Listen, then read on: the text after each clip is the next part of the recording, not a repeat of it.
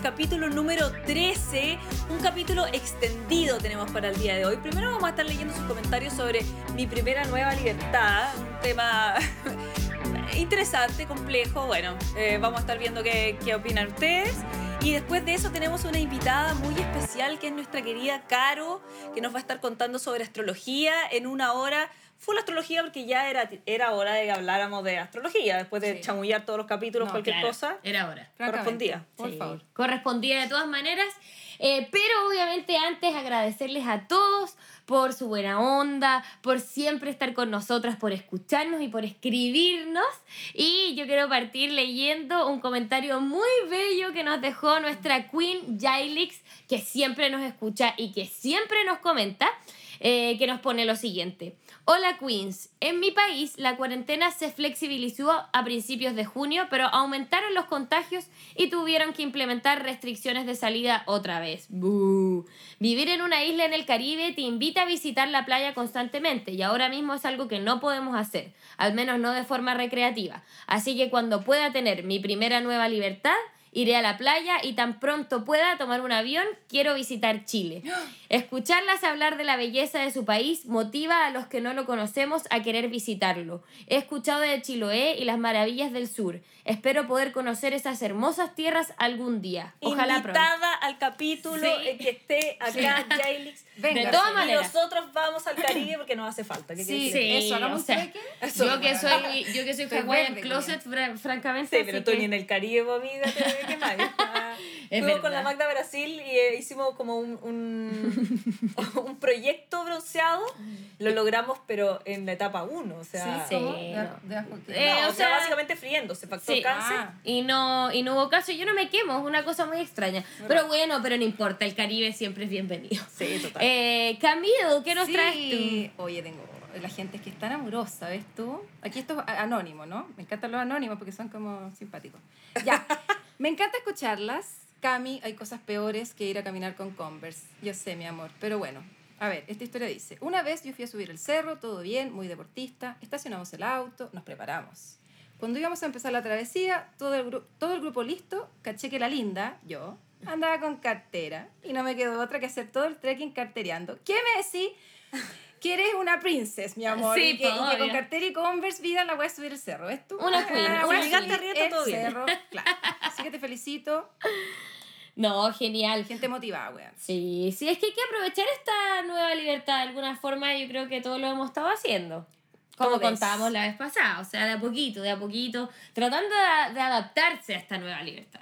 Sí, totalmente. Además, yo creo que la cuarentena nos dejó muy claro que en verdad los seres humanos necesitamos la naturaleza, es una realidad. No Sí. nos damos cuenta, los que vivimos en Santiago y habitamos las ciudades full cemento, eh, cuando en verdad te privan de los espacios naturales, te das cuenta que es súper necesario, como sí, que exacto. te conectáis. oye. Sí, así es. Ya. Ya, bueno, hablando de, de cuando hablamos de los animales que están en jaula, terrible. Ah, lo no, vivimos. los, los zoológicos, mueren. Sí, que mueran, que Mueran. mueran. Vale. Bueno, y hablando de conectarse, vamos con el espacio Mi Primera Vez. Porque hoy día en Mi Primera Vez tenemos mi primera carta astral. Y nuestra querida invitada de la semana, extendida, muy especial, muy amorosa, Caro Chulce, que es astróloga, es socióloga y además es coach. O sea, no solamente te saca la carta, sino que te ayuda a cómo chucha procesar tu información. Oye, mujer más completa que Porque tú, francamente-. Linda más encima. Sí, o sea, basta. Sí, hermosa. Demasiado, demasiado. ¿Cómo estáis, Caro? Hola, Drama Queens. Estoy bien. Gracias por invitarme. No, nosotros estamos felices de que estés hoy día con nosotras, de verdad, Caro. Gracias por aceptar esta invitación y gracias por venir a contarnos un poco de qué se trata tu trabajo y también un poco, o sea, y saber sobre astrología, que personalmente yo me considero un poco eh, la menos sabionda Ignorante, o la más ignorante, ya digámoslo. No, porque nosotras somos una chaya. O sea, mi amor, Ya, bueno, sí, pero, pero me refiero a que soy la menos informada quizás, entonces también me interesa mucho desde ese lugar porque yo creo que hay harta gente que no sabe Totalmente. Sobre astrología y sobre la carta astral particularmente, así que muy entretenido tenerte el día de hoy acá. Encantadísima de compartir y de que me pregunten cosas y de dar tips y de explicar. Es un tema que me apasiona, podría hablar horas. Excelente. Sí, Ay, eso, somos cuatro. Lo mismo que yo pensé. wea. Somos cuatro. Sí, yo en verdad encuentro que, de verdad, creo que quizás podríamos instalar cada ciertos meses, ponte tú, un capítulo como de para ir profundizando, porque Sí, en una sí. hora no alcanzáis a hablar nada, Pu- francamente. puede ser, pero bueno, partamos por lo primero. Eh, claro, por favor, cuéntanos eh, un poco como cuál es tu labor, qué es lo que tú haces y también a grandes rasgos qué es la astrología. Si es que se puede hacer eh, en palabras simples. Pero claro. ya. A ver, eh, la astrología es un lenguaje. Es un lenguaje para entender el cielo, para entender símbolos, para entender arquetipos y en el fondo para conocernos a nosotros mismos, a la sociedad, al mundo, a las energías a través de las estrellas. Entonces, la carta astral lo que hace es que saca una foto del cielo al momento de tu nacimiento y ahí se imprime el mapa energético a partir de las estrellas. Por eso eh, la astrología es tan amplia porque nos entrega una visión o una forma de entender el mundo que se ve desde lo colectivo y desde lo individual, desde el cielo y desde lo que pasa acá en la tierra, desde afuera y desde adentro. Entonces, por eso es tan potente, por un lado, para entender procesos colectivos, cambios de energía a nivel global, para entender las cosas que están pasando actualmente, para entender la historia de alguna manera y cómo aprovechar la energía que viene de aquí en adelante. Y por otro lado, todo ese entendimiento que está en las estrellas, que está afuera, que está arriba, lo podemos ver en cada uno de nosotros a partir de la carta astral, porque entender la naturaleza, entender el universo, el cosmos, las estrellas, nos hace como parte del cosmos entendernos también a nosotros mismos. Entonces, mi labor es aportar eh, con este lenguaje simbólico, como lograr que la gente se logre conocer a sí misma a través de las estrellas, a través de su carta astral y a través de la interpretación de este mapa energético que dice mucho, mucho, mucho sobre ti, sobre lo que hay disponible para que tú puedas usar a tu favor, cuenta sobre bloqueos, sobre potencialidades, entonces es todo un mundo. Y en el fondo, resumiendo, la astrología es un lenguaje y si tú sabes entender ese lenguaje, el cielo te habla, el cosmos te habla, el universo te habla y se, des- se destapan puertas que te hacen comprender muchas cosas a nivel social, a nivel cultural, a nivel macro, pero también internamente. Y esa es mi labor. Perfecto. Ay, chucha, Me enamoré. Sí, bravo. Gracias, no tengo nada que decir. No, nada, que ya no. No, no, yo, yo quiero hacer. favor, yo. Yo quiero preguntar, No. Eh, porque ya, tú hablas de este mapa, ¿no? Que es eh, la carta astral. Es un mapa energético que es eh, como la foto que se saca el día que nacemos. Pero finalmente, ¿cómo eh, se utiliza eso eh, para adelante? O sea, me refiero porque, ok, ya, eso era cuando yo era guaguita, pues. Pero ¿qué, ¿qué es lo que se replica? Que soy- Perdón. Perdón. Pero es que yo no sé, pues entonces quiero saber. No, sí, sí, sí. Está perfecta la pregunta. Como. ¿cómo, cómo uno, o sea, en- entre comillas, cuál es la utilidad que tiene eh, en los distintos periodos de la vida, ¿cachai? No sé, un poco Claro. eso. De hecho, la carta astral es una para toda la vida, desde que tú naces hasta que te mueres, porque es la foto, es la foto del momento en que tú naciste, ¿ya? Sin embargo, la interpretación o la manifestación de las energías que están adentro de esa carta van mutando dependiendo de nuestras circunstancias, del nivel de conciencia, de la etapa de vida, de los tránsitos astrológicos en el cielo que vayan tocando distintos puntos de la carta. Entonces, una misma carta es un mapa lleno de potencialidades, que es distinto leérsela a alguien que acaba de nacer, alguien que tiene 15 años, alguien que tiene 40, 60, 80. La misma carta te entrega información potencial, porque es energía, y eso tú lo puedes aprovechar. Por eso es un mapa energético y a través de este código, yo, me encanta decirle código porque es como misterioso, pero finalmente cuando uno no lo entiende no es nada de misterioso, te muestra la información. Eh, tú puedes ir develando información sobre ti dependiendo del área de la vida que estés viendo, dependiendo de la etapa de vida en la que estés y dependiendo del nivel de conciencia sobre todo, para aprovechar al máximo la energía que está ahí en tu carta. te revela cosas. Yo quería eh, como comentar una cosa sobre mi primera, mi primera carta astral real, que me la leí cuando tenía como 23, ponte tú. Eh, y mi experiencia con esa primera carta fue, porque me la leí dos veces, eh, fue como en verdad amigarme con cosas que eran muy mías, ¿cachai? Como dejar de luchar con, con, no sé, como que entendí por qué eh, pensaba muchas cosas o, o actuaba de ciertas maneras que tenían que ver con mis energías que venían conmigo y, y las, las aprendí como a manejar mejor, como a usar a mi favor, ¿cachai? Como en el fondo amigándome con estas cosas que eran parte de mí, como decir, bueno, en verdad tengo el pelo negro, ¿cachai? Como no tenía un sentido que me esté tiñendo el pelo todos los meses, decolorándome lo rubio porque me lo hago mierda. No Golpe- y empezar a claro. querer esa parte de uno Obvio. y ver cómo, cómo sacarle partido finalmente. Eso fue como súper interesante de esa primera vez. Sí. Bueno, tú, Sí. No, es que yo me río porque ¿Tú la también- primera, mi primera carta astral, fuera hueveo, fue muy mm, eh, Lola, ¿ves tú? ¿qué edad tenía? ¿Qué edad tenía? Dígalo. Entre años menos. no, ah, muchos años. ¿Ya? Y me la sacó una amiga que según ella entendía esta weá. Yo no sé si, no sé en realidad, no sé si la, no sé si la imprimí bien porque efectivamente es un mapa, es una locura la weá, es como, es muy bonito, el lenguaje de la estrella, no, que me encantó ese espacio sideral, ¿me entendió? ¿no? Ya, entonces eh, me El la leí, espacio yo estaba fascinada, ¿me entendió? Estaba fascinada, uy, qué simpática esta cuestión, ya acá, mi caché, que en el fondo tú vas a ser actriz, vas a ser locutora un programa La Raja. Ah, ¿Cachai? ¿te No, entonces, cachai? toda la Te leyeron el futuro, el Camila. futuro, weón, y toda la cuestión, y de repente, y te vaya a morir a los 26. ¿Qué? Bueno, me dijeron eso. No. Ah, ya, pero tu amiga no cachaba nada. Y yo eh, tengo 25, entonces, bueno, me queda un año, así que aprovechenme.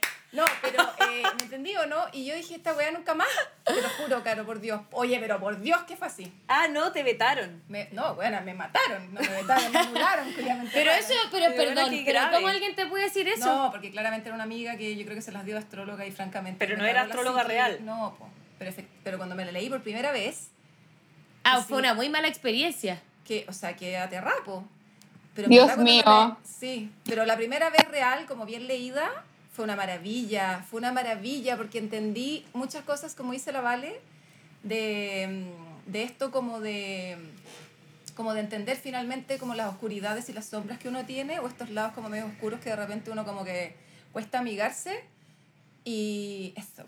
Es que no voy a entrar en mi carta astral porque es una locura te la, te la- No, te la yo creo, que, yo creo que le podemos pedir a la Caro que no, nos vaya contando un poco como ahora de la carta en sí, como cuáles son las principales energías que te muestra. Yo sé que te- hay 12 casas Sí, o no sé cuántas casas, 12 casas. varias casas. 12 casas. Eh, ¿Qué significa cada casa? Un poco para que Sí, vayamos por cachando, favor. porque yo, a mí me han leído la carta y sé mis principales como, por ejemplo, mi ascendente, mi luna, dónde Luna. está Lala, pero hay un montón de weas que no tengo idea que es nodo, no sé qué chucha, no sé.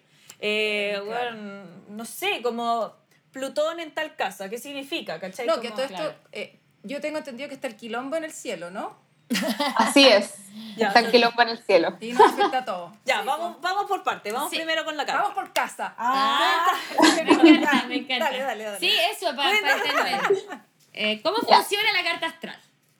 Mira, antes que todo, yo creo que la experiencia que, la, que le pasó a la Cami, Fue brutal. mm, sí, o sea, Dios mío, Jesucristo, las estrellas, ya no. Yo creo que a mucha gente le ha pasado algo así. Quizás no que te vas a morir, pero, pero no sé, alguien que va con las mejores intenciones a leerse la carta astral y recibe un consejo, o ni siquiera un consejo, una predicción que te dice, no, te vas a casar y después nunca te casaste, A mí o me te vas a eso, morir, no sé. A mí No, me es pasó que- en la primera carta que me dieron como lo bacán, lo que yo aproveché fue en el fondo toda la primera interpretación de mi energía, pero la segunda parte que era predicción total, de hecho hizo que yo hiciera cosas, porque yo soy media rebelde, eh, en contra de, ¿cachai? Como, te vaya a casar a los 26, ni cagando, weón, no pololeo, ni cagando hasta los pasó. 30 años, ¿cachai? Como... Puede torcer la mano al destino. Sí, totalmente, peleando con obvio, la weá. sí. Y fue como el pico, no me funcionó en todo caso. Pero ¿cuál es tu enfoque, Caro? Eso queremos saber finalmente. ¿Cuál es la lectura que tú le haces como a, a tu, a tu sello finalmente? Como a, a a- ¿Dónde diriges la interpretación finalmente de esto? Mi enfoque no es predictivo, es psicológico, es humanista, es evolutivo. Hay tantos apellidos para llamar a la astrología, pero en el fondo lo que yo busco es expandir la conciencia y expandir tus horizontes en esta experiencia. Así que el enfoque que yo le doy es un enfoque de empoderamiento personal, de autoconocimiento, de entender muchas cosas de ti para que tú puedas aprovechar esta energía en tu día a día y dirigir tu vida a partir de conocerte realmente a ti misma. La verdad es que la carta astral me ha mostrado con mis clientes, con mis consultantes, que es una forma de darte permiso para ser tú y para entender quién eres tú. Puta que habla bonito esta galla. Inspirador. No, Sí. que te- me encanta.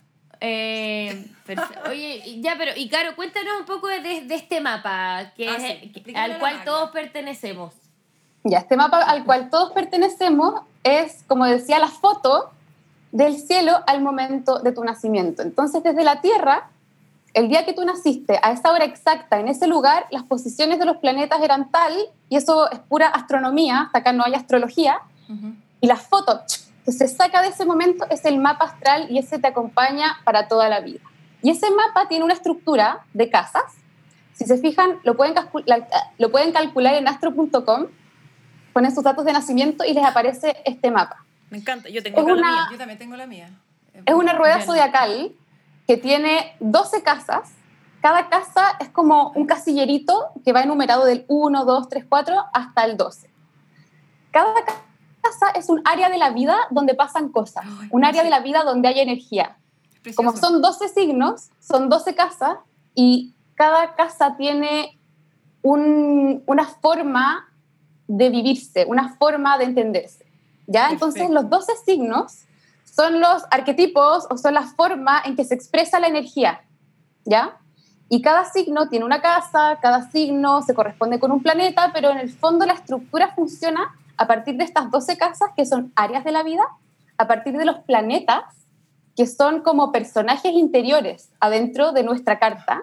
Y están los planetas personales, que son los que están más cerca del Sol, la Luna, el Sol, Venus, Mercurio y Marte, que son planetas que están activos en nuestro día a día. Entonces, entendiendo la posición de esos planetas, el signo de ese planeta, eh, qué relaciones tienen esos planetas entre ellos con los demás, entendemos muchas cosas de nosotros en nuestro día a día, energía cotidiana. Después, los planetas que están más lejos del Sol, como Júpiter, Saturno, después Urano, Neptuno, Plutón, vienen siendo planetas pesados que hablan más de una energía más colectiva, pero dentro de la carta se entiende como una energía que nos mueve no cotidianamente, sino que más en el largo plazo, ¿ya? Y los signos, como decía, son la benzina o la ropa que se pone cada planeta para actuar, para vivir en el mundo. Entonces, los tres puntos angulares de la carta astral son el Sol, la Luna y el ascendente. Y el Sol, la Luna y el ascendente puede tener relación con los planetas personales, con los planetas sociales, Júpiter, Saturno, y con los transpersonales, que son estos otros que dije, y con los puntos de evolución, que ya es otra cosa. Entonces, todo está interconectado con todo. Por eso la carta, si ustedes la ven, tiene rayas azules, rayas rojas, eh, un mono para acá, como es una, como una telaraña, Mm, pero sí. todo eso tiene una explicación y todo eso significa cómo se relacionan los planetas entre ellos. Perfecto. Pero eh, es que ahora justo la Vale y la Cami sacaron sus cartas. Yo no me las he sacado, así que yo, yo todavía ¿cachai? tengo. Acá que- estamos muy mateas. Mira, te voy a mostrar la mía. mi- claro, viste, yo no, yo todavía no tengo mi primera eh, carta astral, Cacha este quilombo, po, weón. pero eh, Mira la mía, mira. no se ve, Cami, tenés que acercarte más. Eh, entonces, eh, pero por ejemplo aquí se ve que hay, hay como entre comillas planetas que hay planetas que no se ven en la carta o no o hay casas que no se visitan en la carta. ¿Por qué pasa eso? O como es porque ese día en la noche no ese planeta no apareció, ¿cómo funciona eso? El sistema de casas es a partir de la hora de nacimiento. Entonces, por ejemplo, ahora está en el cielo, en este momento, Júpiter, Saturno y, Capric- y Plutón en Capricornio. Y, por ejemplo, la Luna está en Sagitario, Venus está en Cáncer Entiendo. Marte está en Aries. Entonces, en tu carta te van a concentrar en una casa que es un área de la Mm. carta, los planetas que estén en ese signo. Por eso quedan casas vacías. Y eso no Ah. significa que las casas vacías no, no sean un cuentan. vacío. No, sí cuentan y son muy importantes también. El tema es que vas a vivir más energía o más cosas o más, de alguna manera, personajes o tú vas a estar más activa en las casas en que tengas más planetas concentrados. Y por lo mismo es importante ver las casas que no tienen planetas porque tampoco lo podemos descuidar si finalmente son áreas de la vida. Ya, perfecto. Ya, yo creo que ahora deberíamos empezar a ir por casa. Vamos por casa. Vamos por, Vamos ah, por ¿esa casa onda? cachando cuál es cuál. Sí, po. Chucha, ya. Espérate, yo lo tengo. Yo lo Partamos por la primera, pues ¿cuál es la número uno? Sí, ¿O po. tengo aquí. ¿A qué se le tengo. Mi llama? astral, weón, es que yo. Ya, Con la antes de... tuya. No, La cara, la antes cara. de las casas. Yo creo que antes de la casa deberíamos onda sol, luna, Ar- eh, ascendente, Aries, que yo digo mi, mi ascendente Aries. Aries. Acá hay de todo. Acá hay agua, fuego y tierra. variopinto. Somos los, los Power Rangers. ¿Cachai? Ya, pero que, que veamos primero eso que dijo la Caro, que era como Eso. la triada base. Ah, Eso. ya, pues. Y después vamos a las casas. ¿Te tinca, Caro? Sí, ¿Bien? Bacán. Lo básico, sí, sol, luna y ascendente es lo, lo principal que ustedes tienen que entender si es que quieren entender su carta astral. Porque Ya. muchas veces se habla de el nodo norte aquí, que el Lilith allá, Mm. que Saturno y no sé qué. Todo eso es importante, pero sol, luna y ascendente es más importante. Más. Perfecto. Porque eso está presente en ti, es como, como visceral, como que está adentro. Ya. Así que el Sol, si cada planeta es como un personaje que está y vive dentro de nosotros, el Sol es el principal, porque es el rey, es el que Ujú. brilla, es el que habla de nuestra identidad, El de quiénes somos, el rey. Sol, Ra. Mira, acá. Ra. Ya, perdón. Sí. Perfecto. Eh, eh, ya, y, y qué, o sea, bueno, el, el sol es el que uno conoce siempre, ¿no? El que te dicen, eh, naciste ¿Cuál es este mes, signo? entonces ese es tu signo. Claro. Ese es, ¿no? Tal cual, sí. Ya, El del cumpleaños. Entonces, digamos. claro. Los horóscopos son los que hablan del signo del Sol. Pero en la carta astral, el Sol está en un signo, pero además está en una casa y además está en relación a otros planetas. Así que por eso es mucho más profundo el conocimiento que se puede tener de la carta astral. Y conocer el signo, la posición del Sol es muy importante y nos da mucha información porque finalmente nos conecta con eso que sentimos propio, con nuestra parte que quiere brillar, que Eso quiere te ser alguien en el mundo, como yo pongo esto que es auténtico, mi brillo está en esto. Y desde ahí, desde el sol, se puede entender esa, esa energía. Perfecto. ¿Cómo me muestro? Es como, ¿O de alguna forma? Ese es más el ascendente. Sí, ¿no Voy a cierto? explicar después la diferencia entre los Sí, ¿no dos. es cierto? ¿cachai? Ya. Es que esto entre colegas me encanta esta esta- Pero Entre colegas. Entre colegas soy patúa. patúa, weón. Una chamullera Pero- mierda, el sol sí tiene que ver con cómo te muestras, ¿Ya? ¿Viste? pero desde la autenticidad, desde lo que es tuyo Ya. propio personal que quiere brillar Ujú. y ser como tú, Camila, individuo en Ajá. este mundo. Individua, perdón. Perfecto. Pero, Individuo. Pero entonces es algo como que es como una energía que tú no podí ocultar, que es como muy tuya y es tu, no Muy sé cómo propia. decirlo. Como de alma, como de, no sé, como de ADN, como de...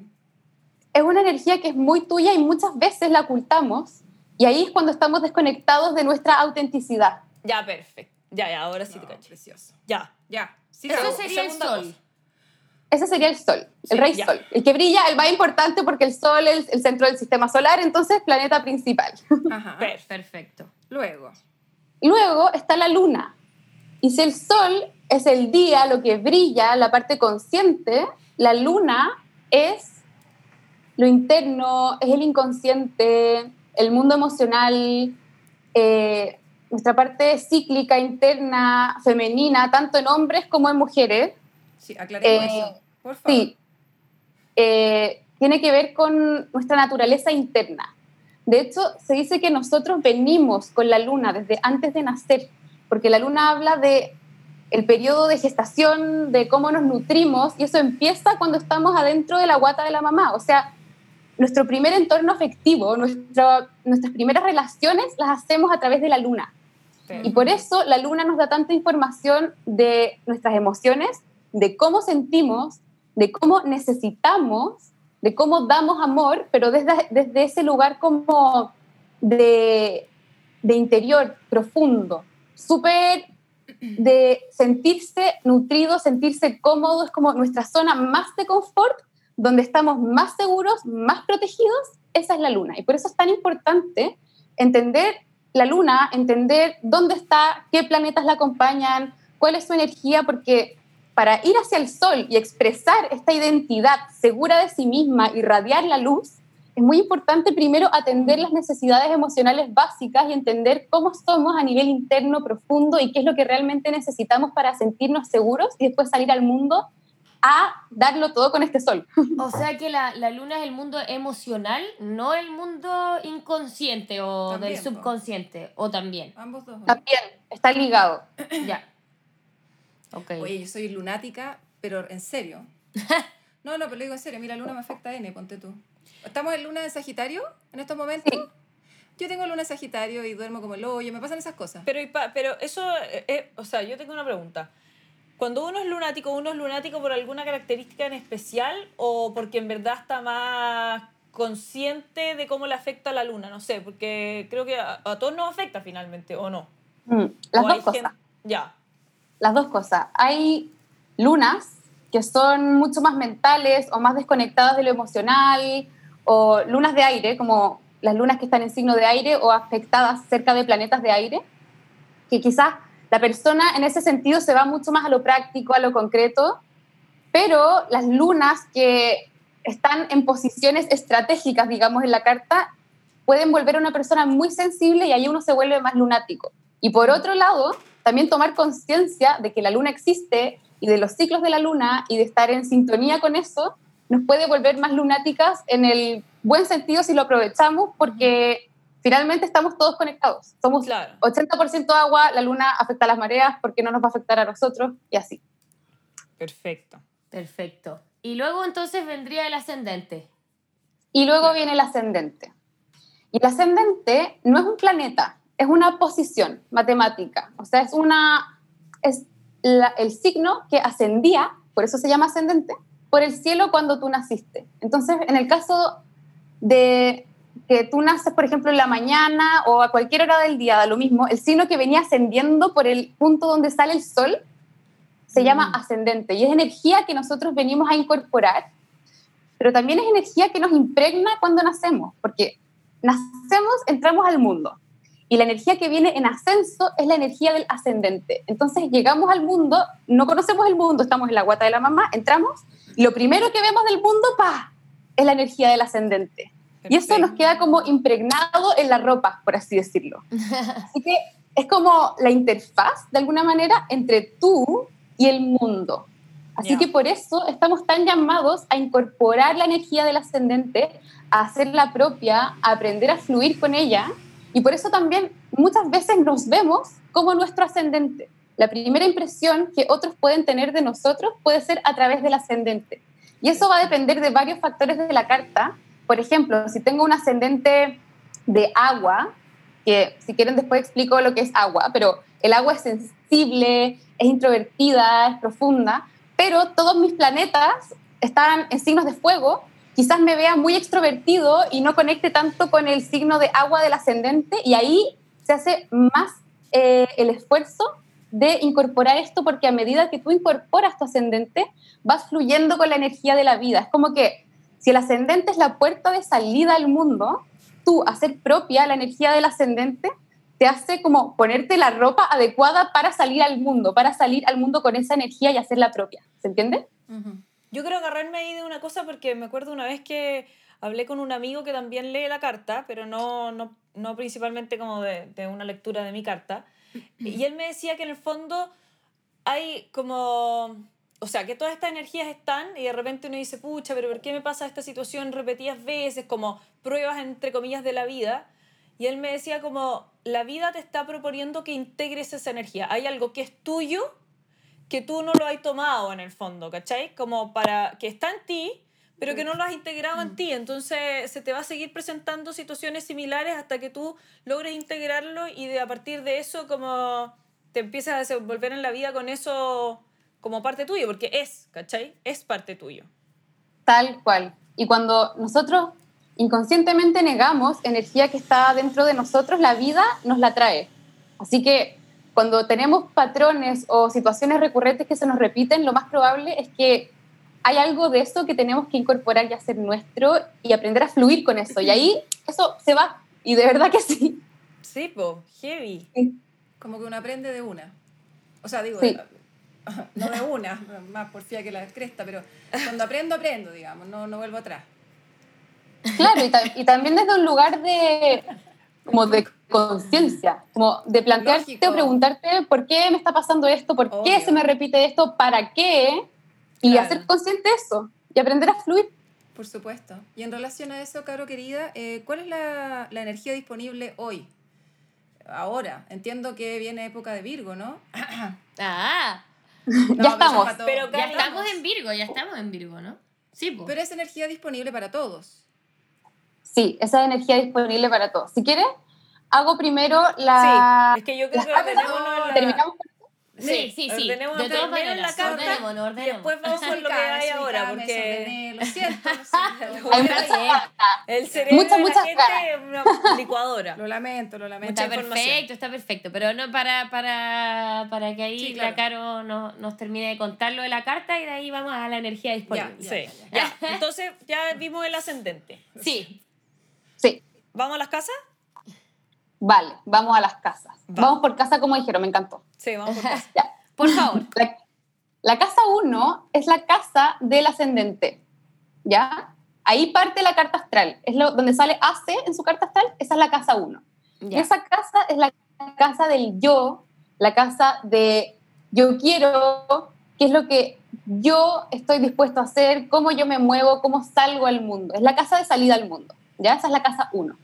La casa 1, la 4, la 7 y la 10 son casas angulares, es decir, son casas como estructurales de la carta astral.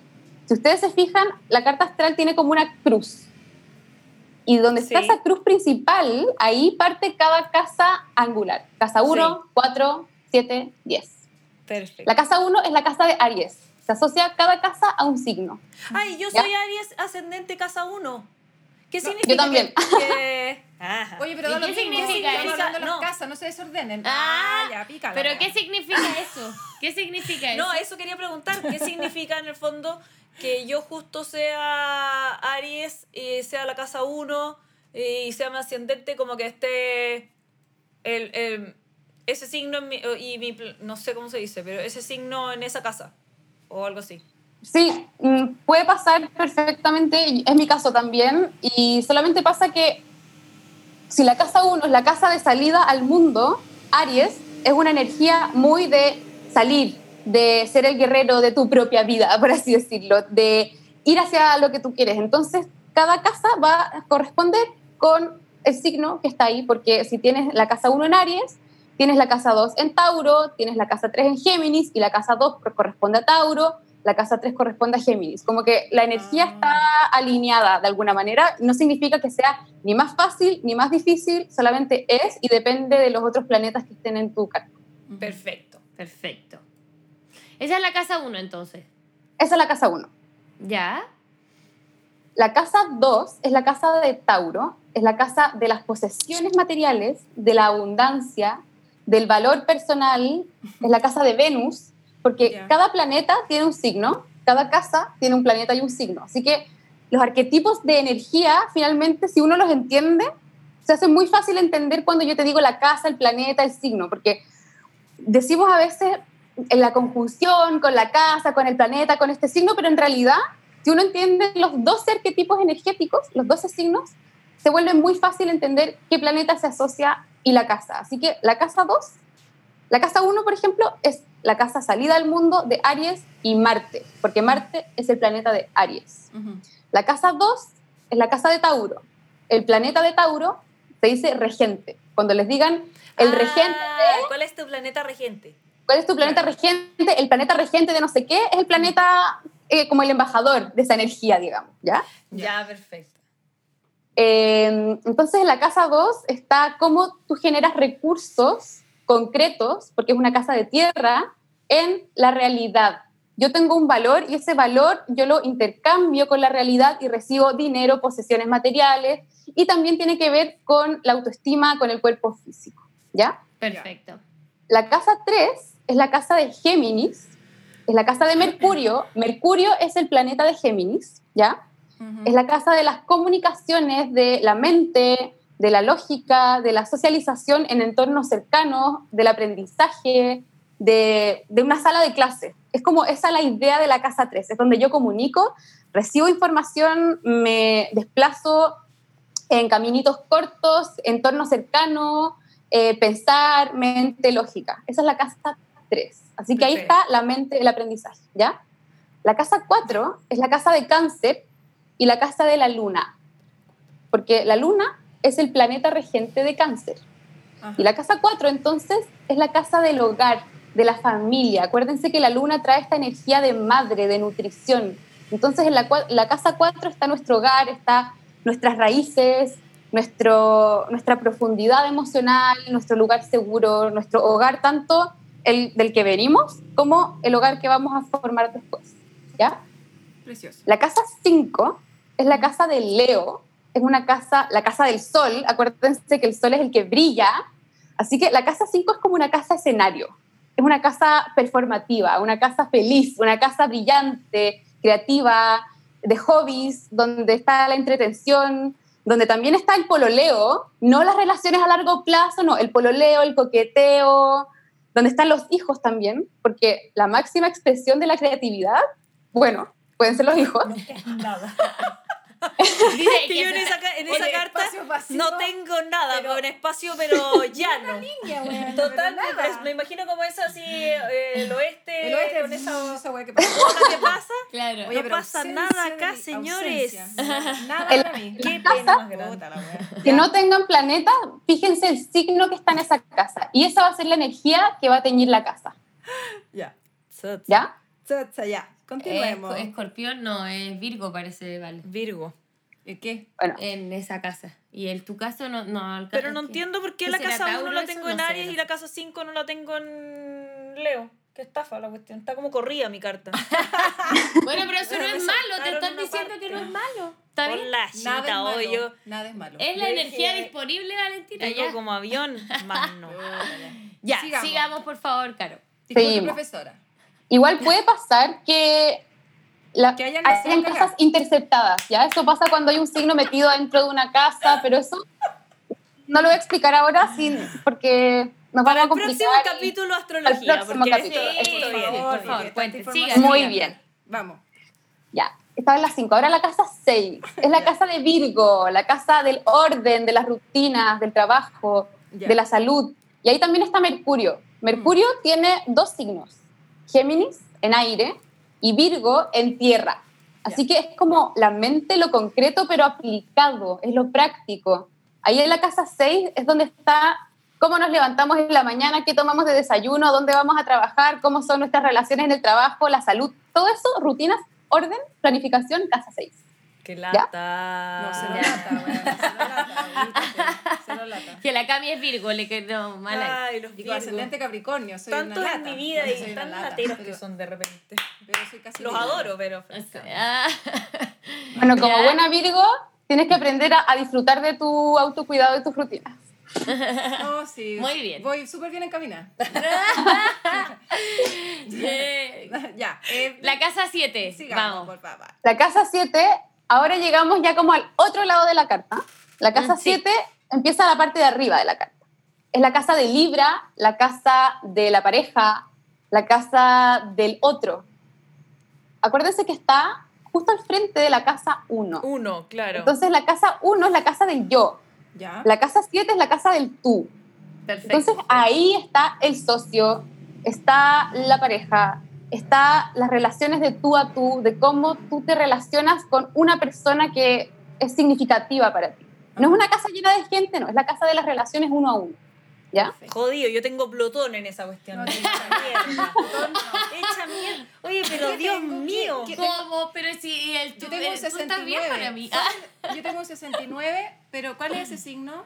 Tengo un 69. Mira, el casa con el otro Géminis. 69. Ya El sabemos nos, dónde hay que ir. Ya, eh, Happy ya. No sé, amiga, es que no entiendo tu papá, la verdad, no entiendo nada. 69, güey. Veo eso y no entiendo bien. Ah, cáncer. Sí, ah, ya. Ah, Listo, Ya, perfecto. 69. Ya, entonces los planetas y los signos que tengan en esa casa ¿Ya? es importante mirarlos para entender cómo relacionarse con otra persona y cómo, de qué energía va a estar teñida como el uno a uno. Y aprovechar Perfecto. eso. Precioso. ¿Ya? Me encanta. Ya, La casa perfecto. 8 es la casa de escorpión y es una casa profunda, una Ay, casa Deep. de inconsciente, donde está... eh, es como la casa dormitorio, como la casa Chucha. privada. Ah, ¿ya? por eso Entonces- duermo tanto. Ah, ahí Ah, está. No, broma. no, pero es más el Lindo, dormitorio, Profunda. Un humor diferente, ya. Es más un dormitorio de sexo que de dormir, te voy a decir. Uh, La casa bien, ocho. Ahí se explica todo bien. Uh, nada ¿Y en esa- tampoco tengo.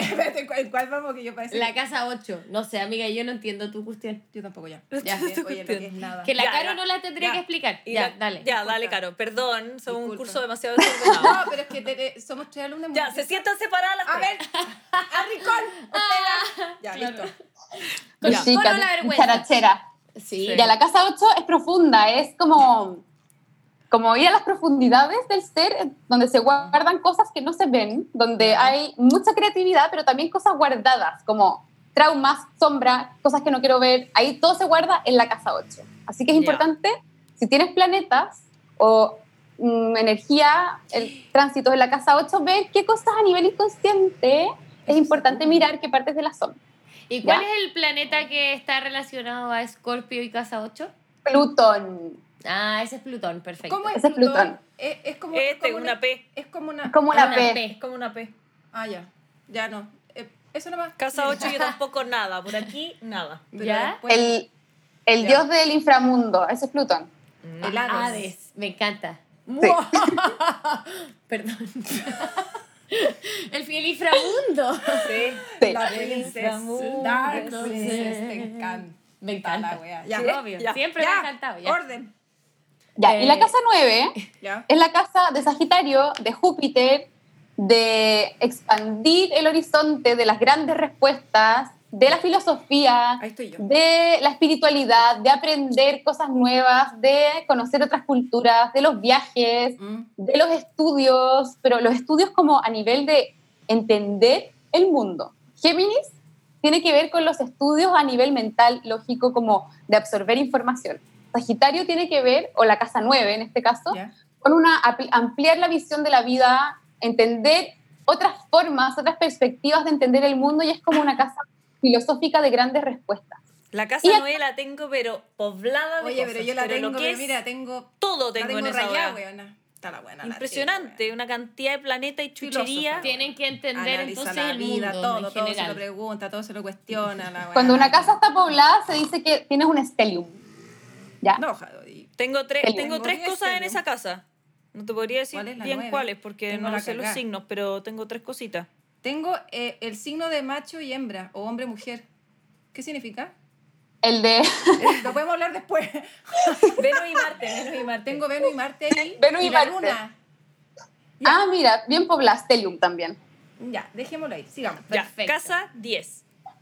Ya. Ah, y antes de pasar a la 10, ahora actualmente, que después puedo ahondar, eh, los nodos lunares, que son energía que habla de evolución espiritual, ahora actualmente los nodos en tránsito, que dura 18 meses esa energía, están en la casa 9, o sea, perdón, en Sagitario y en Géminis.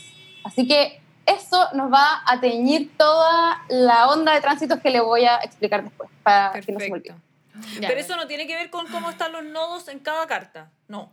No, Ya. No, Ok. tiene que ver con el contexto. Ay, bueno, que tiene que ver con el contexto. No, pero es que ya- yo Ya, necesito... Y la casa 10 10 capítulos. ¿Ya? Mm. La casa 10 es la casa de Capricornio, la casa de Saturno, es donde está el reconocimiento y el éxito social, el deber ser, las estructuras, eh, como el personaje social que tenemos, la carrera también, la vocación Mm. y lo, a lo que nos dedicamos y somos reconocidos por eso. Es como nuestro, nuestro personaje o nuestra forma de eh, ser reconocidos. Es como conseguimos el éxito. Ahí está la casa 10. Pobla también, Sí. obvio. Yo, ya. mi nodo tengo ahí, pero nada más. No, te cagas. Do- o- once. Nodo real en la ¿Ya? casa 10. Casa Ya. 11. Un nudo, no un nodo. La weón. casa 11, un nudo. Un nudo la. ¿Ya? Chao el reconocimiento. Un nudo, ya. Maní. ¿Ya? La casa 11. Casa 11. Me La casa 11 esta tiene que ver con El inconsciente. los grupos, no, Ah, los grupos de personas. La Cami no estudió. Es la casa de Acuario, ¿Ya? es la casa de Urano. Ya. Ahí está la política, los clubes, las asociaciones de personas, las causas humanitarias, em, como la innovación, el ver el mundo, el querer cambiar el mundo, eso es Casa 11. Y muchos grupos de gente, debate, discusiones, distintas visiones como políticas, humanitarias, globales, de la humanidad, todo eso, Casa 11. Ahí está. Casa 11. Ya. Perfect. ¿Y la Perfecto. última? Y la última, la 12, es la de Pisces, y esa sí es del inconsciente personal y colectivo. La casa 12 es la casa de Neptuno, el rey del mar, de, del misterio, porque todas las casas, yo ahora las definí, no sé, en tres, cuatro conceptos, pero la casa 12 no se puede definir así como así. Es una casa misteriosa, profunda. Imagínense como el océano profundo. La casa de Imagínense. Mira, sí, imagínense el amor universal, imagínense la disolución de límites, imagínense las vidas pasadas, el karma, eh, la disolución del ego, eh, lo que no veo, todo eso está dentro de la casa 12. Es la casa, es una casa muy espiritual, muy conectada, muy profunda y muy difícil de entender o de poner en palabras porque Neptuno, Pisces no, como, es muy difícil ponerlo en palabras, es muy ilimitado, es agua, es Es infinito. como difícil de agarrar. Sí, es como difícil de Como agarrar. un sí. pescadito. po. ¿Cómo es Piscis? Como un pescadito, como Pisces, claro. Ya. Lindos Piscis, me encantan. Mi mami. Mi mami es Piscis. ¿Tu mami es Piscis? Tiene, bueno, nació en marzo. ¿Cómo se dice el que es opuesto a, a Virgo o a, a un complemento? ¿Cómo se dice? Opuesto complementario. Opuesto- el mío es Piscis. ¿Qué significa eso? ¿Cómo se llama? Se me olvidó la palabra. ¿Opuesto complementario? ¿Qué cosa? Yo soy Virgo y mi... De sol. eh, sí, y mi otra cuestión es Piscis. ¿Cómo se dice? ¿Tu ¿Qué es ascendente? No, no, no. Cuando es el otro, la otra, la- el otro lado. Como su match, su media naranja. Claro, el opuesto complementario. Eso. Sí, Ya. ¿Y cómo uno sabe eso? Porque todos los signos tienen un opuesto complementario. Sí. en verdad todos los signos o todas las casas y los signos también, por lo tanto, tienen, vienen en pares. Eso. Aries, Libra, Tauro, Escorpión, Géminis, Sagitario. Y son como dos polos de la misma energía, si se Exacto. fijan. Ah, Aries es como yo salgo al mundo y como yo quiero las cosas, pero en el otro extremo está el otro. Y quiero ver qué es lo que el otro quiere, qué es lo que el otro desea, como el otro, cómo me relaciono con el otro. Es súper lindo. No cachaba eso. Espérate, ¿escorpión cuál tiene? Tauro. Tauro. Está, son todos como seis pares de opuestos complementarios o de polos de una misma energía. Mm. De tierra, es la materialización de algo. En Tauro yo agarro, yo es mío. En Escorpión nos vamos a la destrucción, a la transformación, a soltar. Es como, es la misma energía, pero en un polo y en otro polo. Utilizada de forma distinta. Sí. Perfecto. Oye, yo eh, tengo una duda que sé que no se ha, eh, antes de que eh, entremos a la pregunta de la Cami, que quizás es un poco más profunda. eh, Casa 12, ¿viste? Aprendí. Claro, muy Aprendí, bien. pues, bueno. eh, preguntarte de un poco esto de se habla mucho, hay bueno, mucha nomenclatura, tú misma lo has dicho, pero hay algo que se que se menciona mucho cuando está como todo medio eh, como medio movido que se habla que un planeta está retrógrado. ¿Qué significa eso? Ya. Un planeta retrógrado es un planeta que está retrocediendo. Eso es lo básico. Ya. Entonces todos los planetas tienen una órbita y van avanzando. Imagínate que cada planeta va como en su autito y Ya. cada auto tiene una velocidad y cada auto va esparciendo una energía con su planeta.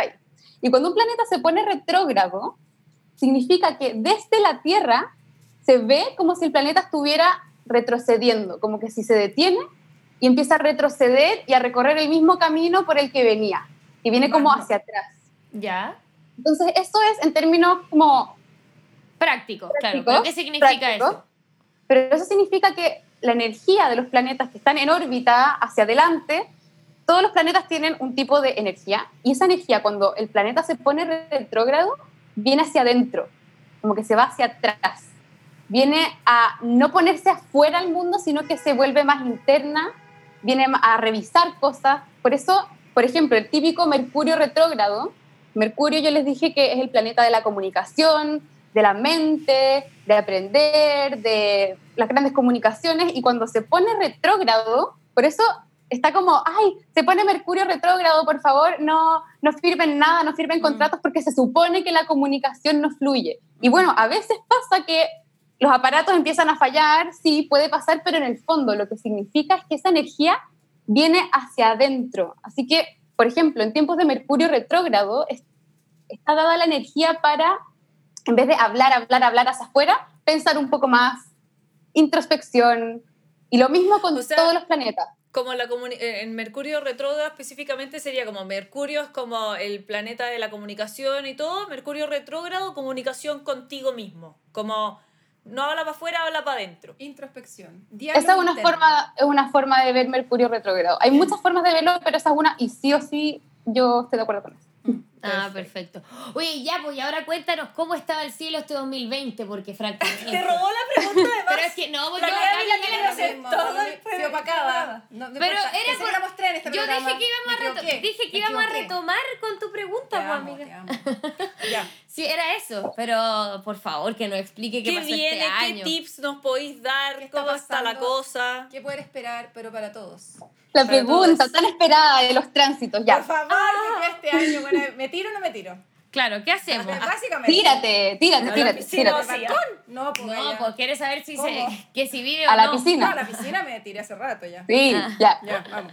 Mira, eh, estamos, y esto es como, es como profundo y denso, ya, pero da lo mismo. Estamos en un, en un periodo de la vida, como en una era de la vida, ¿Ya? que si estamos vivos aquí es por algo, ¿ya? Parto con. Oh, Claro, sí, es que me pasa que siento, perdón. Ya me pero es agoté. como- es que siento que es como De- cuando eh, se vivió en periodo mundial, porque ni siquiera ya esto no es de Chile, no, esto es histórico Planetario. mundial. Es como cuando se vivió la Primera Guerra Mundial, ¿cachai? Cuando, ya, sé que no, hemos, no estamos en un momento así de violento, que eso es distinto, pero sí como en un antes y un después. Esa es como la sensación Bueno, que yo da. siento que estamos viviendo la historia, pero in situ, así como esta weá va a quedar para siempre en los libros. Totalmente. Y yo estuve Un ahí como precedente. la Sí. cuarentena. Entonces, es saber Sí. un poco como, ¿por qué? ¿Qué pasa? ¿Qué, ¿Por qué se produjo esto? Ah. Sí.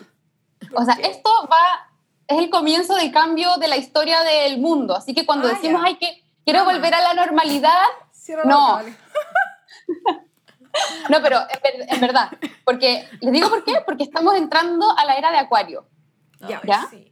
Que-. Pero eso es como no sé cuántos años más, mil, mucho. Estamos entrando a la transición de la era de Acuario y empezó el 2020 y dura como 100 años, 180 años. ¿ya? Ah, o sea, solo- no vamos a estar acá para Ah, vivir la era de. Acuario. No, solo la transición. No, Pero- la, la crisis y toda la revuelta, la cuestión.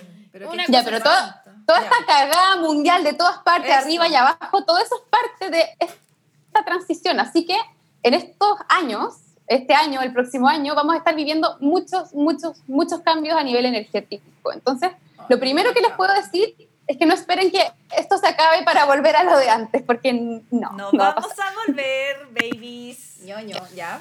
No. Pero esas son buenas noticias. Son Obvio. muy buenas noticias. Mira, los planetas pesados, que son los planetas que se demoran harto en hacer la órbita y son lentos, son los que más marcan la energía a nivel colectivo y marcan la energía de la Tierra. Y en este momento los planetas pesados, pesados, Plutón, Júpiter y Saturno están juntos, como en un comité, juntos. Y eso no pasaba hace miles y miles de años. Bueno, no sé hace, hace miles, pero hace mucho tiempo. Y están Un juntos en encanta cómo Capricornio. explicas. Eres. Ay. De- dedícate a esta weá. Pero si se Ay, lo qué bueno. ya, pues. Me a la- dedico.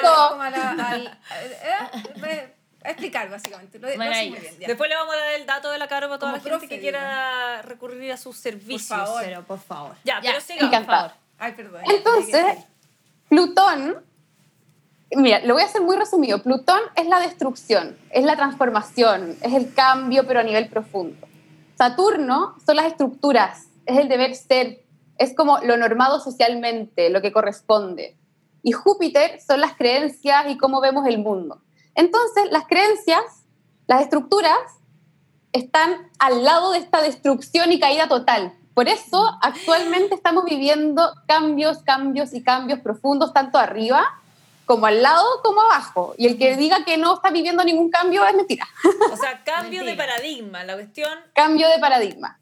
El que no ha vivido un cambio No cachó para la nada. casa porque no entendió nada hasta la próxima pandemia. Ya. Tal cual. Entonces, por eso, y los planetas, estos planetas se demoran harto tiempo en cada signo. Bueno, Saturno tiene una órbita de 2,5 años, Júpiter un año, Plutón mucho más, como, no sé, de 20 a no sé cuántos años. Ah, puede ser 50 dependiendo del tránsito. Ujú. Pero por eso está tan marcada esta cosa, porque no es algo rápido, ¿ya? Y los planetas rápidos, que son los que están más cerca del Sol, son como gatilladores que disparan ciertos eventos y disparan la energía en ciertas etapas. Pero actualmente vamos a estar harto tiempo con este Plutón, con esta fiesta, este comité pesado arriba, y eso va a estar transformando muchos temas de la realidad, porque está en Capricornio esta energía. Y Capricornio es un signo de tierra, de realidad, de estructura, de trabajo, de eh, el mundo real, como el mundo 3D, por así Ujú. decirlo. Así que todo esto está transformando nuestra forma de vivir y estar en el mundo, y eso es una ventana de oportunidad. Estamos en una ventana energética en la cual la vibración de la Tierra se está elevando mucho, mucho, mucho, mucho, y estamos cambiando, todo está cambiando, entonces es una oportunidad para tomar y para empezar a fluir con el cambio, para fluir con lo nuevo. Me encanta. O sea, no resistirse, irse con la olita, ¿no? Fluir, fluir. Sí, Ya, listo. A la piscina. Surfearla, surfearla. Un, dos, tres. surfearla, navegarlo. Y de aquí a fin de año, bueno, Marte, que es el planeta, es como nuestro guerrero interior, ¿ya? Es el planeta que va por lo que quiere y que usado bien es como el que pone límites, el que consigue las cosas, el que nos da energía, pero usado destructivamente es la rabia, la ira, la destrucción, la pelea, la guerra, pa, ¿ya? Entonces Marte, Marte, el dios de la guerra. Sí. Sí, po. Marte está en su signo, está en Aries y está retrógrado. Entonces, ¿qué está haciendo? Está revisitando, está pegado en la energía de Aries. Y esa energía, Aries, es como si le echaras benzina a Marte. Como Listo, claro, se viene el segundo estallido, en octubre se quema todo Lo Chile. más probable. Literal. Claro. Preparados, Pero esto preparados. va allá de Chile, ¿cachai? Esto es. No, no, no, claro, pero estoy hablando a nivel eh, local. local. Porque la cara por- está en Barcelona. Sí, pero, o sea, Qué toda esta energía es global y no solo es global, también es personal, porque como es arriba, es abajo, como es adentro, es afuera, no se olviden de eso. O sea, Así el que Marte sí, interno de cada uno está a punto de... O sea, nos vamos a incen- vamos a incendiar por incendiar en dentro todos. no, no se van a incendiar si es que lo Ah. toman con conciencia, porque ahí ya les voy a decir el- los tips para que puedan aprovechar esta energía. Chuta, por favor, Porque porque, sí. estoy a punto de inmolarme. no es broma. Claro. Ya, esta energía de conciencia es inmolarse, es ir a matar al otro, es ir a pegar, es ir a Total. explotar, una ira, destruir todo, que se queme todo, que arda. Troya. Esa es la energía de, Mar- sí, esa energía de Marte sin control, sin dirección. ¿Ya? Entonces, por Estoy eso así, es tan Respira, importante que cada uno de nosotros se empiece a hacer cargo de sí mismo, de uno mismo, no del, no del de afuera, no qué hizo mi amigo, qué pensó este, quién es- de qué es responsable el otro, que el otro me venga a salvar, no. Esta era, y por eso partí hablando de la era de Acuario, estamos entrando en un periodo de la humanidad, por así decirlo, en que estamos llamados a despertar la conciencia y hacernos conscientes y cargo de nosotros mismos. Porque la visión de que va a llegar el Salvador y me va a salvar, o va a llegar el astrólogo y me va a decir mi futuro, o va a llegar el terapeuta y me va a solucionar los problemas, ya no, olvídense de eso. Ahora es como hacerse cargo, conscientemente. Y eso es, lo, es la gracia, despertar conciencia y, y no se trata de, ah, yo me iluminé, no, no, no, no. Se trata la de, pega. sí, hacer la pega, empezar a tomar conciencia de qué heridas tengo, Mm. qué es lo que tengo por sanar, hacerme cargo de mí misma, poner los límites necesarios. Y cuando todos se hacen cargo de sí mismos, y bueno, que no sabemos si todos lo hacen, pero en el fondo cuando dejamos de esperar que venga la solución y la ayuda de afuera y tomamos riendas del asunto, nos empoderamos, ahí se producen los verdaderos cambios. Porque Tengo algo actualmente... que decir, profesora. Dime, dime.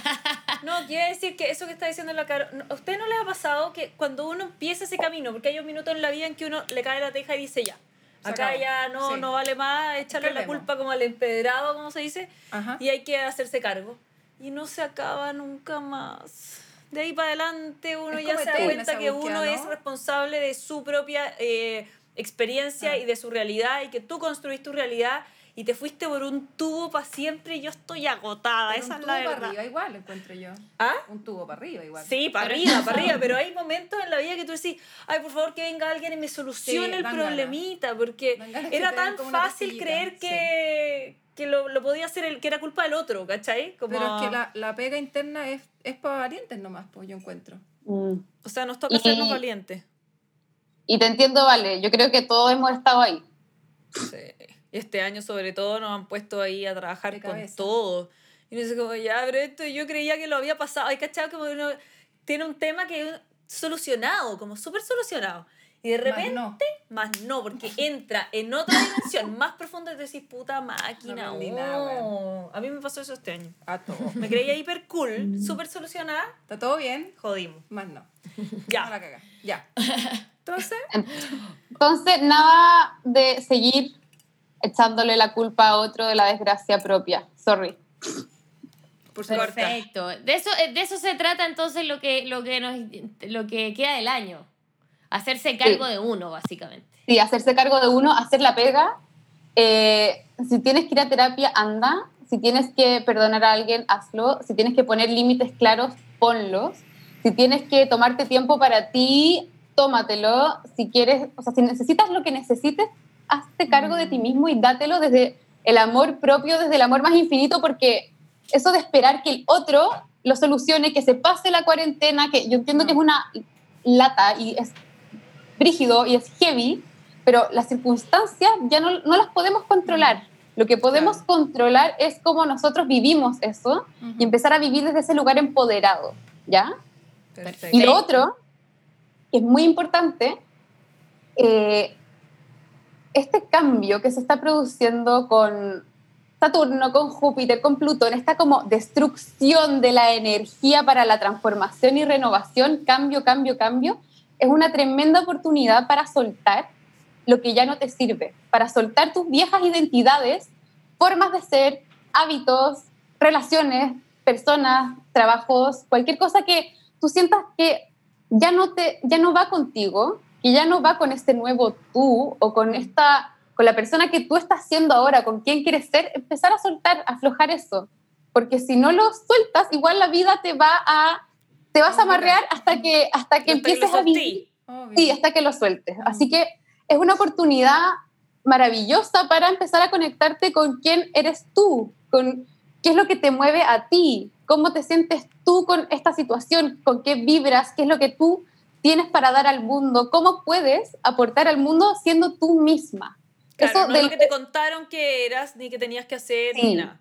Escucha eso del personaje social, la máscara social, Capricornio, eh, se está transformando. Y ya el deber ser, este como la concepción que teníamos del éxito, las formas de trabajar, el personaje social, el deber ser, todo eso se está derrumbando para dar paso a algo nuevo y es una oportunidad, pero joya, para poder empezar a conectar con una misma y pensar, sentir, ¿para qué soy buena? ¿Qué es lo que me gustaba hacer que cuando me metí a esta máquina dejé de hacer? Y empezar a atender esas cosas y a, a decir quién soy, ok, y soltar lo que ya no está en concordancia contigo, ir soltando, soltando eso. Yo para eso quiero agregar un tip pequeño con eso que dijo la Caro, que encuentro que es un súper buen ejercicio para entrar en ese espacio como de reconocerse, es viajar un poco a la infancia. Como que hay un punto donde uno se perdió, ¿cachai? Donde en el colegio te dijeron, donde la profesora, la mamá o lo que sea, el papá te, te fueron mo- moldeando de alguna manera, tu contexto, etcétera. Y en la infancia están como nuestras energías más primarias, ¿cachai? Como que uno dice, Mm. bueno, cuando era chica me encantaba cantar, ponte tú, me encantaba, no sé, Era tan feliz, güey. eh, para que visiten su infancia. revisitar ese, ese lugar. Oye, Caro, bueno, se nos ha pasado volando, eh, la hora no nos habíamos dado ni cuenta, pero igual antes de despedirte, nosotros siempre tenemos nuestra sección de los datos rosas.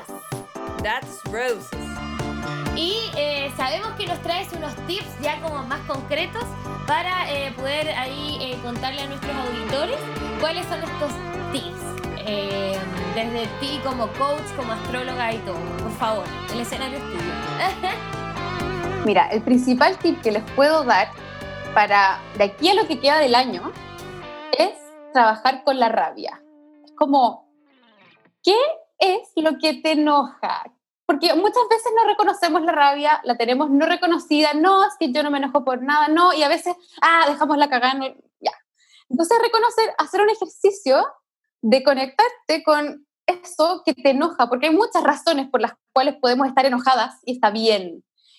Y el tip que yo les tengo es pasar de lo que estás en contra a lo que estás a favor. O sea, convertir la rabia en pasión.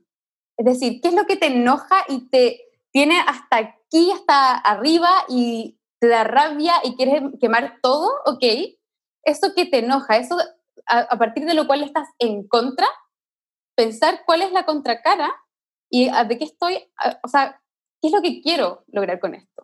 ¿A, a qué adhiero? ¿Qué cosas me gustaría hacer? ¿De qué estoy a favor? Y darle una vuelta a eso para canalizar toda esa energía de, de rabia, de ira, porque de alguna forma, mira, todos tenemos formas distintas de sentir esta energía. Muchos lo tienen a flor de piel, otros lo tienen a veces y otros escondido. Pero es como tomarse un momento para conectar y sentir como de adentro, de verdad. Puede ser un ejercicio práctico, por ejemplo, un día que andes saltona o de mal humor o antes de echar la, la puteada a alguien, como conectar con qué, qué, es lo que realmente me da rabia, qué es lo que realmente me está molestando y a partir de eso se van destapando temas y uno puede descubrir a qué uno adhiere de eso. No que odio de esto, que odio de esto, me carga, que se muera, no. Es como, ok, entonces, ¿qué me gustaría cambiar de esta situación? ¿Qué me gustaría para esto? ¿Qué me gustaría hacer constructivamente? Entonces, para mí el tip es empezar a ver eh, las situaciones más chicas de la vida de manera constructiva y pensar qué es lo que puedes hacer tú al respecto. Porque yo creo que todos hemos estado ahí, en echarle la culpa al mundo, a la vida, a las circunstancias de lo que nos pasa y tratar de hacernos cargo de todo. Y no, es imposible hacerse cargo de todo. Entonces, por un lado, eh, reconocer esa rabia, reconocer qué es lo que tú tienes para aportar a partir de eso. Y por otro lado, em, de alguna forma conectar con como con esos límites y de yo me hago cargo de esto, pero de esto no, poner límites, saber qué cosas están dentro de tu campo de acción y qué cosas no están dentro de tu campo de acción. Por ejemplo, cómo reacciona otro, los sentimientos y emociones de otra persona, eh, lo que hace el otro no está dentro de tu campo de influencia o de tu campo de acción. Lo que tú puedes hacer frente a cierta situación, lo que tú, lo que está en tus manos, eso es lo que ahora tú puedes tomar para cambiar, lo que puedes tomar para aprovechar esta energía, pero olvídense por favor de querer cambiar a los otros, de querer que los otros hagan las cosas como a mí me gustaría que se hicieran, eh, como de idealizar a otras personas, a situaciones, sino que hacerse cargo de lo que realmente tú puedes influir. Perfecto. O sea, básicamente háganse cargo. A crecer cabros, no, queda, otra. Eh, y darle la vuelta de tuerca, que no estaba, que me parece eh, uno de los mejores consejos aplicables, yo creo, ojalá por siempre. Eh, de, de, que uno lo malo lo transforme o lo, lo, lo que lo, poco o, o, como lo poco lo que no te mueve hacia ni un lado sino que te estanca transformarlo en energía movilizadora porque la rabia es muy movilizadora entonces saber ocuparla al favor de uno al final. Exacto. exactamente. y por otro lado y última cosa, que por favor, por para, para todo esto, antes también de poner en el mundo cosas o de ir hacia afuera, creo que es un periodo especial para conectar con uno mismo y empezar a hacer cosas que te gusten, darte espacio. Darte el espacio, ponerlo en tu calendario, da lo mismo. Bueno, ahora estamos en Virgo Season, así que mm, si puedes planificar un espacio para ti, para hacer lo que te gusta, darte, meter en tus rutinas espacios de disfrute y cosas que te hagan vibrar, eso va a ser todo mucho más llevadero, todo mucho más fácil y de verdad que funciona. O sea, de hecho, quiero, quiero agregar, hoy que la tira, la buena siempre metiendo. Pero por favor, por favor. No, que, que, si uno se, que si uno se pone a pensar, este año fue un año de, para muchos de nosotros, quedarse en la casa. Eh, pero así como fue literal, también es en el sentido personal, como vuelva a su casa, ¿cachai? Como ordénese. señora, señor, amigo, amiga, entre en su casa y quédese un ratito en su casa, como en, en ti. ¿cachai? Mm. Sí, Sí. Sí, autocuidado ante todo, límites sanos ante todo y también darse disfrute, lo que te Sí. gusta. ¿Qué te gusta? Dártelo. No esperar que otro te lo dé, tú, hacerte cargo de, de tu disfrute y eso es impagable. Ah, Perfecto. Total. Oye, Caro, agradecerte demasiado por este capítulo un poco extended, que no nos dimos cuenta que se nos pasó volando. Ameritaba, ameritaba. Ameritada, lo mismo. Lo disfrutamos mucho. Gracias, gracias enormes. Decirle, invitar a la gente que por favor nos cuente sobre su primera carta astral, a ver si tuvieron una, una experiencia tan fatal como la Cavi o si tuvieron una constructiva como la Vale. Si es que nunca ha tenido una, la Caro Schultz es la persona, ella hace lecturas de carta astral, no importa si usted está en cualquier parte del mundo, ella la puede hacer igual. Es coach. Eh, es coach, exactamente. Eh, hace también tarot terapéutico, si no me equivoco. Así que eh, invitados a que la conozcan a ella, obviamente, y que también, obviamente, nos comenten a nosotras por sus, sus aventurillas ahí con Ah, la y- astrología. Y, y que nos cuenten de repente preguntas que quieran dejar para ver si armamos otra sesión de Eh, astrología ah, adelante. Muy buena idea. Bien. Cosas que les interesaría saber porque una pincelada demasiado General. Inicial. Sí, bueno. eh, pero de todas maneras, eso. Así que mandarle un beso a todos nuestros auditores y darte un beso enorme a ti, Caro. Gracias, gracias, Gracias. Bella. Eres un sol. Gracias, Oh, gracias lindas, gracias por la invitación, lo pasé demasiado bien y feliz de vernos de nuevo. De todas maneras. Te queremos. Chao, que estén todos muy bien. Exacto, besos a nuestros Drama Queen Lovers. Nos vemos el próximo jueves. Chao. Chao.